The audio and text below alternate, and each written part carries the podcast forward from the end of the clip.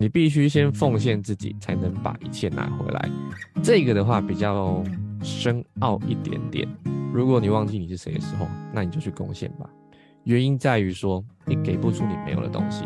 当你真的遇到挫折，降下来以后，你会重新去审视一下，对你来说真正重要的事情是什么。有些人觉得是健康，有些人觉得是家人，或者是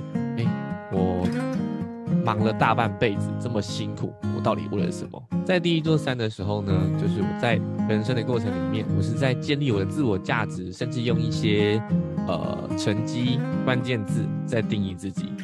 那如果今天你是在第二座山的过程，你是在摆脱自己，放下自我，对你来说重要的不是你这个人是谁，而是你有没有机会去服务到更多的人。